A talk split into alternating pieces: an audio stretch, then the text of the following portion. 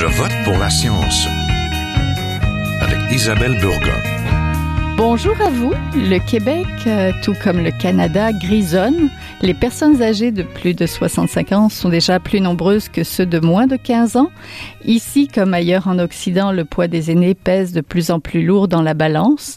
En 2015, les personnes âgées de 65 ans et plus représentaient 17,5% de l'ensemble de la population canadienne, soit près d'une personne sur six.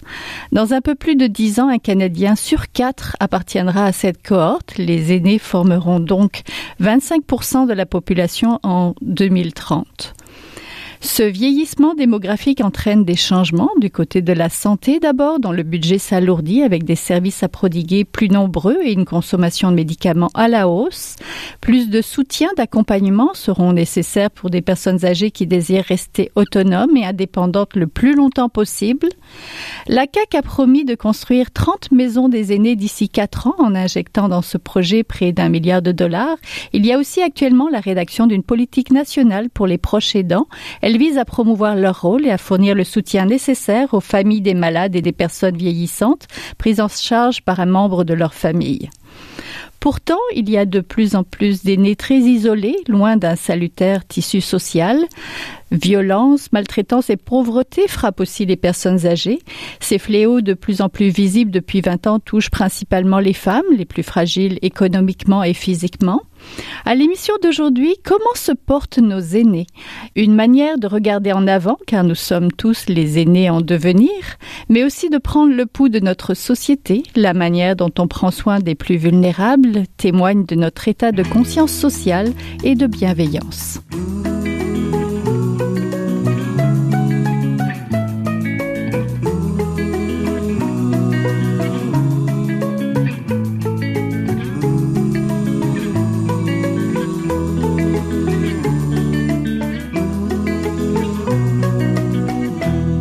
Parler de nos aînés, de leur santé, de leur bien-être, je suis en compagnie d'Yves Couturier, directeur scientifique du réseau de connaissances en services et soins de santé intégrés de première ligne et professeur à l'Université de Sherbrooke. Bonjour. Bonjour à vous. En compagnie aussi du docteur André Tourigny, médecin conseil à l'Institut national de santé publique du Québec et co-directeur de l'Institut sur le vieillissement et la participation sociale des aînés de l'Université Laval. Bonjour. Bonjour. Donc bonjour à tous les deux. Donc, comment se portent nos aînés? Peut-être, euh, Monsieur Couturier, commencer. Alors, il n'est euh, pas facile d'en parler en général. Globalement, il y a certains indicateurs positifs. Euh, par exemple, euh, la pauvreté diminue un peu. il y a encore un allongement de l'espérance de vie. Il y a plusieurs éléments comme ça qui sont quand même encourageants. Mais néanmoins, il y a de fortes pressions sur les personnes âgées, notamment en raison du grand nombre. Hein. On est, on est, on vit un temps caractérisé par le baby boom qui arrive au début de l'âge, en moyenne, on, commence à avoir une, autonomie fonctionnelle un peu euh, diminuée. Et donc, il y a des besoins immenses. Et donc, je pense qu'il y a donc des éléments qui euh, vont positivement et d'autres qui euh, méritent encore beaucoup d'attention. Hmm. Quand on parle aîné, on parle de quel âge? dans votre domaine? Ouais, je pense qu'il n'y a pas de définition consensuelle. Là.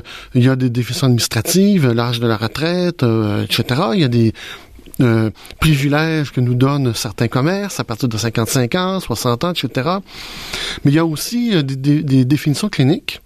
Et donc, grâce à des outils cliniques euh, rigoureux, on est capable d'identifier des marqueurs, des, des, éléments de la capacité des personnes qui nous permettent de dire, ben là, ces personnes-là sont requièrent une attention particulière. Et dans ce cas-là, c'est moins l'âge que le profil clinique qui est en question. Autrement, on pourrait avoir un profil gériatrique à 55 ans euh, et mhm. être en très grande forme à 85 ans. Docteur euh, Tourini, du côté de la santé, comment se portent euh, les aînés? Un peu comme le disait Yves, au niveau des indicateurs, l'espérance de vie à la naissance augmente, continue d'augmenter, augmente relativement rapidement. L'espérance de vie à 65 ans aussi augmente. L'espérance de vie en bonne santé augmente moins, moins rapidement que l'espérance de vie euh, totale, mais quand même, on fait des gains à ce niveau-là. Euh, il y a quand même des défis importants. Euh, au niveau du travail, les personnes aînées retournent au travail ou continuent à travailler. Donc, l'âge de la retraite de 65 ans, si on recule dans le temps, peut-être dans historiquement, avant les années 80, euh, les gens étaient, quittaient à l'âge de 65 ans. Par la suite, ça a diminué beaucoup. Et là, depuis les dernières années, on sent que l'âge de la retraite augmente légèrement, ou, graduellement, peut-être plus vers 62, 62 ans. Alors, euh, les gens euh, continuent ou veulent continuer. Il y a beaucoup de défis dans le monde du travail. Euh, pour euh, s'adapter au vieillissement et faire en sorte que ce soit pas justement la personne, euh, évidemment, de s'adapter ou de continuer à travailler.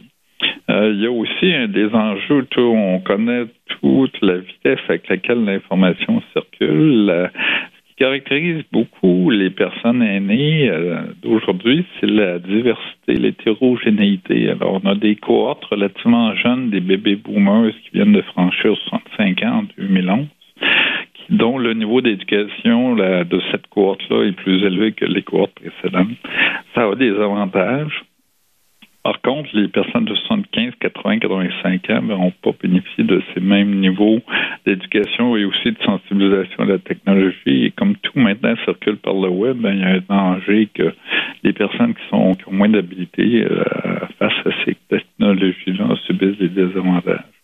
Peut-être un dernier élément que je mentionnerais, euh, il faut encore parler beaucoup d'âgisme à l'heure actuelle, donc de discriminants en fonction de l'âge, de toutes sortes de mythes qui ont la, qui ont la vie dure euh, au niveau des personnes aînées, et ça, ça nuit à la participation sociale des personnes aînées. Oui, les médias nous rapportent souvent justement des cas de maltraitance, des problèmes dans les centres d'hébergement. Et mais beaucoup d'aînés sont autonomes, vieillissent bien. Est-ce que de l'agisme d'associer vieillissement et fragilité, Monsieur Couturier? Globalement, oui. Euh, c'est bien entendu qu'il y a des conditions de santé ou sociales ou psychosociales mhm. qui, qui sont qui, qui, produisent de la fragilité, mais il y a euh, une attribution euh, sociale de rôle qui fait en sorte qu'on tasse un peu les personnes âgées au fur et à mesure qu'elles vieillissent. Alors c'est une expérience que nous allons tous connaître, tous et toutes connaître. c'est pourquoi que cette, cette question-là est importante. Il faut agir contre ça. un argument qui pour bien pour éventuellement contrer cet agisme ambiant euh, là, mm-hmm. c'est d'affirmer que dans le fond, euh, plus les sociétés vieillissent, plus d'une certaine manière nous rajeunissons collectivement. je vais vous donner un exemple très simple. Mm-hmm. Si vous avez un proche qui meurt à 72 ans, vous allez dire, eh bien, il est mort très jeune. Alors mm-hmm. qu'il y a 40 ou 50 ans, euh, dans nombre de pays, mourir à 72 ans, c'est à vieillir très très vieux. Donc, euh, les lignes bougent tranquillement euh, euh, parce qu'on reconnaît le fait que les gens sont actifs encore très longtemps mais avec quand même cette force médiatique qui attribue beaucoup de valeur à la jeunesse. Oui, avoir un grand âge, c'est relatif. Finalement, ça dépend. oui, c'est tout à fait relatif. Avons-nous assez d'outils pour évaluer les capacités des personnes âgées, docteur Tourigny? en fait, il y a beaucoup où un des, un des enjeux était qu'on avait beaucoup d'instruments ou d'outils pour évaluer le profil euh, des personnes. Et euh, depuis euh, quand même un nombre assez élevé d'années, le Québec, comme d'autres provinces ou pays, sont dotés d'instruments uniques pour et partagés par les les intervenants de, qui interviennent au niveau des, du domicile, au niveau des établissements, pour euh, évaluer la condition euh, à la fois sociale et de santé des personnes aînées euh, et partagent cette information-là. Alors, ça a été un défi important de se doter d'un outil, d'enrichir. Il y a encore beaucoup de travaux qui se font pour faire en sorte que ce type d'outil-là, d'évaluation uniforme et partagé par tout le monde, s'enrichisse au fur et à mesure que les technologies nous permettent pour euh, accroître le portrait qu'on a de la personne avec qui, auprès de qui on intervient et euh, d'avoir des davantage d'informations à la fois sur la personne, mais à la fois sur qu'est-ce qui peut être fait en termes de réponse aux besoins identifiés. Quels sont les principaux problèmes qui touchent les aînés selon vous? On entend beaucoup parler d'isolement, de suicide, de perte d'autonomie. Mhm. Monsieur Couturier, c'est mhm. quoi les, les, enjeux d'importance? Oui, je pense que André Tourigny pourra euh, compléter euh, ma réponse. Euh, il y a de l'isolement, euh, il y a des phénomènes sociaux euh, profonds qui adviennent actuellement, des familles plus petites, des, des, des, des, familles plus mobiles, etc. L'isolement n'est pas toujours un problème important. Il peut être important, mais il n'est pas toujours important. Euh, pour ma part, un des éléments qui m'apparaît important de souligner, c'est que il y a euh, une durée de la vie où les personnes vont connaître un affaiblissement de leur capacité fonctionnelle, leur capacité à faire leurs activités quotidiennes, et on peut agir positivement sur cette période-là. Actuellement, l'État québécois met beaucoup d'efforts. Euh, tous les ministres de la Santé et des Services sociaux depuis 20 euh, ou 30 ans affirment faire beaucoup d'efforts. Je pense qu'ils font beaucoup d'efforts, mais c'est encore insuffisant. Donc, euh, je suis euh, encore préoccupé euh, pour les personnes en début de perte d'autonomie fonctionnelle, pour, lesquelles une action plus intense aurait un effet de prévention ou de maintien de l'autonomie. Et ça, malheureusement, le Québec tire un peu de la patte. Il faut rappeler que le Québec est encore une des provinces qui dépense le moins par capita pour ces, ces personnes-là. La conséquence, c'est quoi? C'est que c'est qu'ils vont visiter davantage les hôpitaux. Et on sait que les hôpitaux, c'est pas toujours la meilleure solution pour ces, euh, ces personnes-là. Donc, il doit y avoir des solutions à domicile pour euh, faciliter euh, euh, l'auto-prise en charge. Les gens se, se, se prennent en charge eux-mêmes, mais si on leur, donne un petit coup de pouce, eh bien, il y aura un effet favorable pour tout le monde. Il faut que les hôpitaux demeurent des lieux dédiés aux personnes qui ont des besoins clairs, francs en la matière, ce qui bien entendu concerne aussi les personnes âgées, mais pour que cela advienne, pour qu'il n'y ait pas de crise hospitalière, il faut davantage investir à domicile pour éviter que les solutions les plus lourdes, les plus coûteuses et les plus délétères soient toujours privilégiées. Docteur Dorigny, vous voulez compléter? Oui, ben, euh, peut-être on en a. Yves y a fait allusion, l'isolement social, c'est quand même euh, un enjeu. Euh, donc, on peut considérer de santé publique au niveau du vieillissement important y a quand même 15 à 20 des personnes qui sont isolées socialement et les preuves sont qu'être isolé socialement entraîne des effets délétères sur la santé physique et mentale et sur le maintien ou l'adoption de saines habitudes de vie. Vous avez fait allusion à la maltraitance, donc 4 euh, à 7 même si on a des données très... Euh, on n'a pas beaucoup de données au fil du temps sur la maltraitance. Il y a beaucoup type de maltraitance. Maltraitance financière, c'est un type. L'argisme mais aussi, on en a parlé tout à l'heure, c'est un type de maltraitance. peut être considéré comme un type de maltraitance. Donc, euh, il y a beaucoup de défis à ce niveau-là. Euh, un autre, c'est là, on rejoint un peu l'idée euh, d'augmenter le soutien à domicile au Québec à des niveaux qui permettent de rejoindre davantage de personnes, mais aussi avec une intensité accrue les gouvernements s'y appliquent, mais on est encore, on a encore beaucoup de progrès à faire à ce niveau-là parce que la présence, la fréquence des personnes aînées en vieillissant qui présentent des troubles cognitifs, euh, démence de maladie d'Alzheimer ou autres maladies euh, du même type, ben ça amène à la fois à des problèmes importants chez la personne, mais aussi chez toutes les personnes et les proches qui les soutiennent.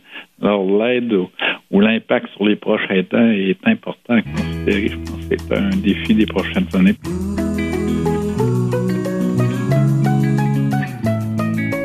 Vous êtes toujours à Je vote pour la science, là où la science rencontre la politique, une émission produite par l'agence Science Presse. Vous pouvez visiter son site internet au sciencepresse.qc.ca. Vieillir varie d'une personne à l'autre. Il y a le vieillissement primaire, secondaire.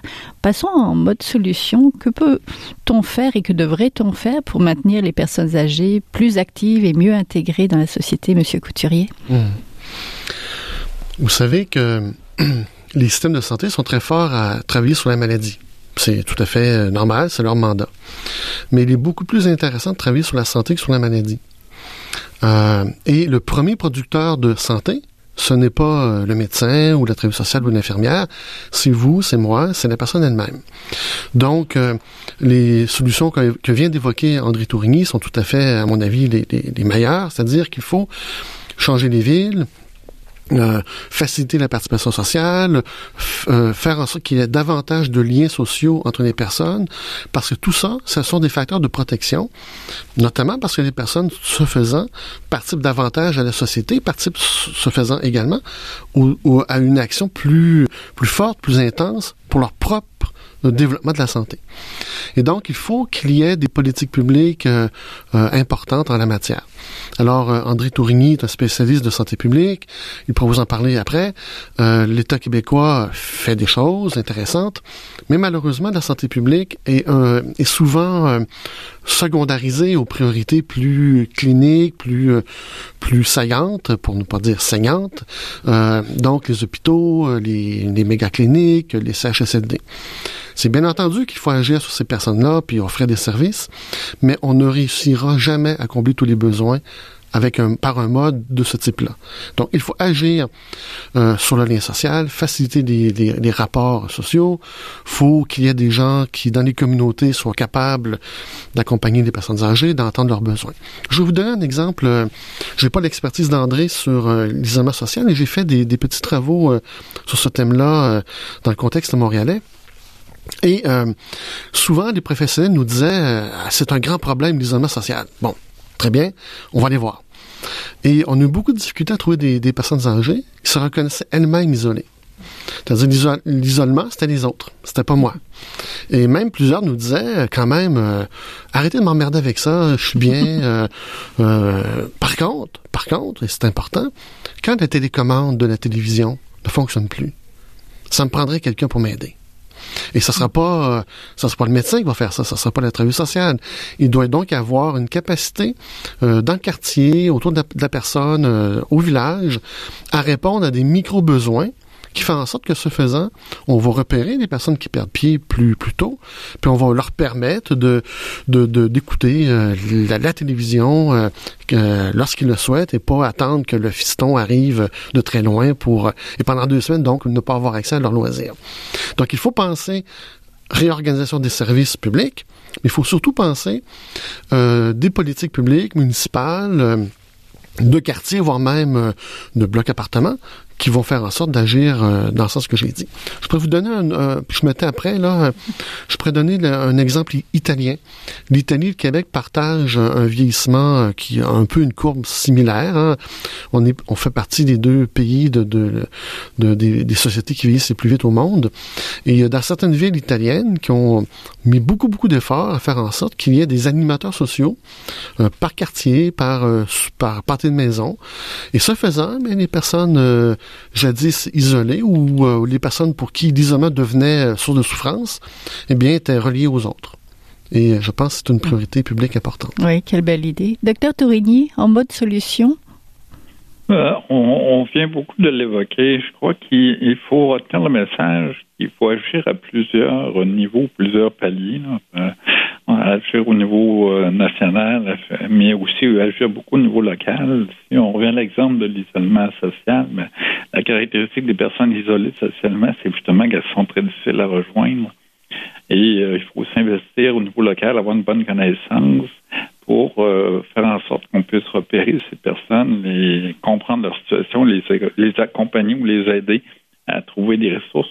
Parce qu'il y a quand même beaucoup de ressources peuvent aider euh, à, combattre l'isolement social. Donc, l'information, c'est un véhicule euh, important pour euh, faire en sorte que ces personnes-là trouvent les, services. On a des, au Québec, débuté des initiatives on est leader au niveau de la démarche Ville Amie des aînés ou Municipalité Amie des aînés qui veut jouer sur plusieurs des éléments d'engagement social, l'habitation, le transport et j'en passe.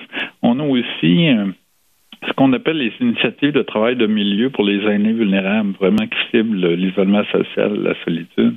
Et on a des travailleuses, travailleurs de milieu inspirés des travailleurs de rue, au niveau des jeunes, donc adaptés pour euh, au niveau du vieillissement, qui euh, s'assurent de faire des liens à l'échelle locale, de se faire connaître, de faire, quitte à faire du porte-à-porte, sensibiliser les commerçants. Euh, donc, si les personnes voient ou des personnes qui sont à risque d'isolement social, mais de faire en sorte d'être mis en lien. Par la suite, il y a une meilleure, une meilleure connaissance des situations et au fil du temps, il peut y avoir une meilleure réponse aux besoins qui est apporté. Mais ça, c'est pas tout. Hein. Il faut créer un environnement, le quartier, faciliter ou encourager les interactions sociales, l'esprit d'entraide. Alors, c'est vraiment l'effet local. Là, on a des euh, le réseau québécois Ville et Village en santé encourage le bon voisinage à l'échelle des quartiers. Alors, il y a des, euh, beaucoup de choses qui peuvent être faites à ce niveau-là. Il faut encourager le bénévolat, différentes formes de participation sociale et euh, revoir tous nos modes de transport parce qu'il y a un des freins majeurs à la participation, ben, c'est le transport et particulièrement dès qu'on sort des, des, des, des, villes où il y a des transports en commun, ben, dès qu'on c'est un enjeu majeur pour participer socialement. Alors, euh, le message, c'est qu'il n'y a pas une, seule solution, il faut jouer à multiples niveaux. Monsieur Couturier, vous vouliez réagir, mais j'ai une question. Oui, allez-y. Euh, ça a été une promesse de la CAQ. L'actuel gouvernement québécois désire implanter des maisons des aînés. Que pensez-vous de cette initiative? Est-ce que les maisons des aînés pourraient, ou c'est une autre manière d'appeler un centre d'hébergement finalement? Ben, On verra. Euh, je pense qu'il est encore trop tôt. Euh, je ne crois pas que la CAQ avait une vision très claire de la suite des choses pour le système de santé. Ce qui est certain, c'est un point de vue personnel, on pourra peut-être en débattre.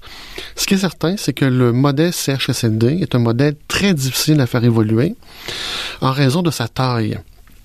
Euh, plus les organisations sont grosses, plus elles sont euh, dirigées de manière euh, industrielle, c'est logique.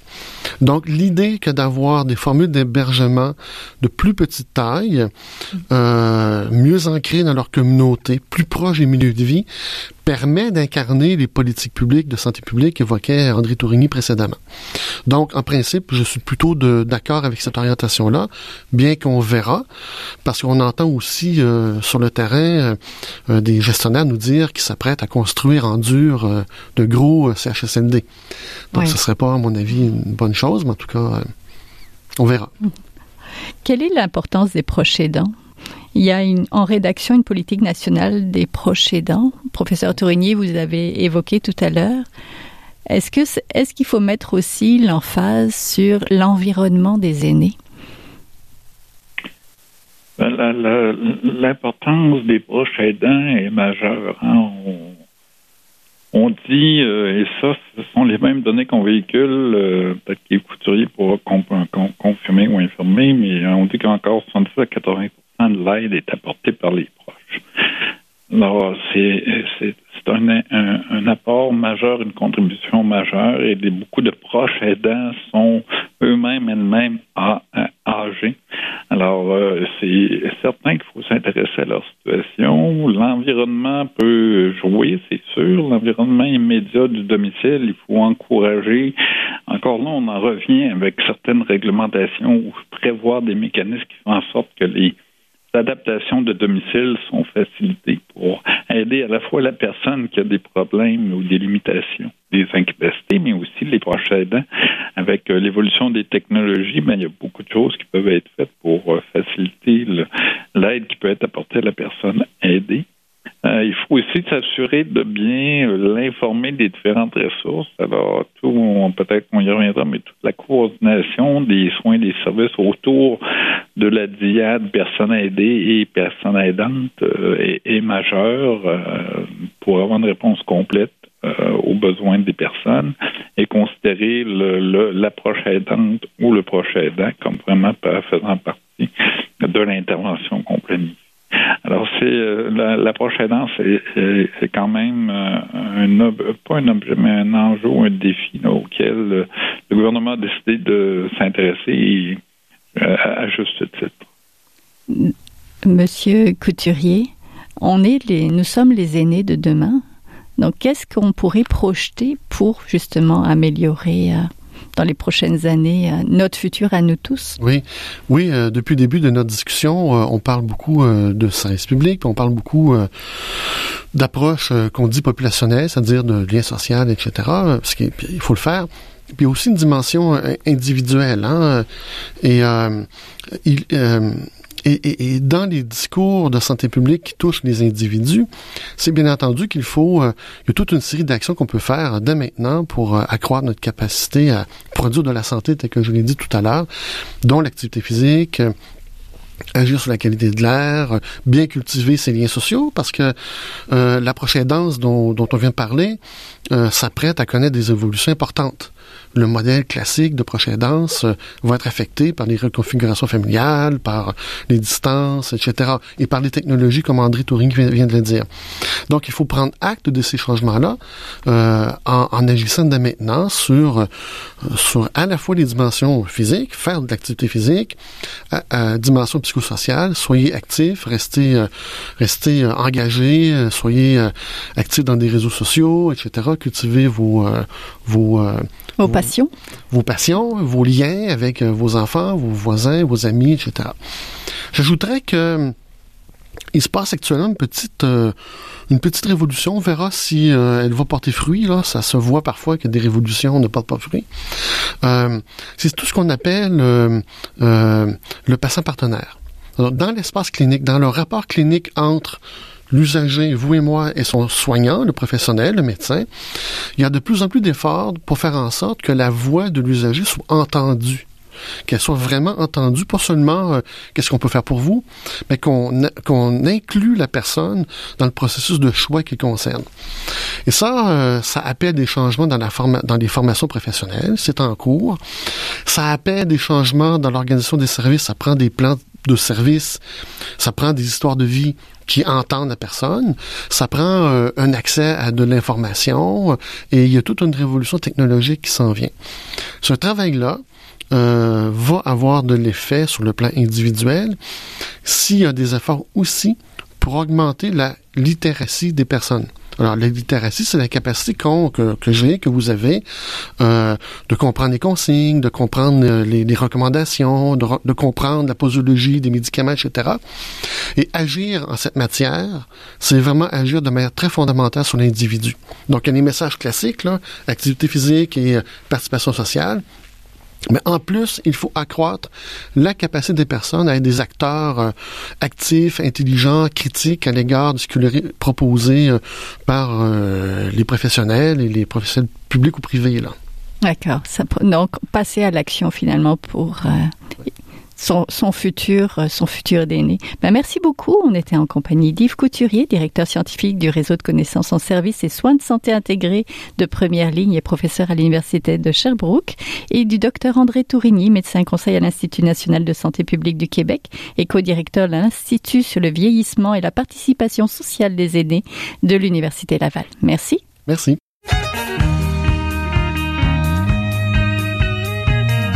C'est tout pour cette semaine. Je vote pour la science est une production de l'agence Science Presse avec Radio VM, à la régie Daniel Fortin, à la recherche François Cartier, à la réalisation de l'émission et au micro Isabelle Burguin. Vous pouvez réécouter cette émission, rester à l'écoute des rediffusions de cette semaine. Vous pouvez l'écouter aussi en podcast sur le site de l'agence Science Presse. Et si vous l'avez aimé, n'hésitez pas à la partager. Bonne semaine. Jin Jiahua est un chercheur typique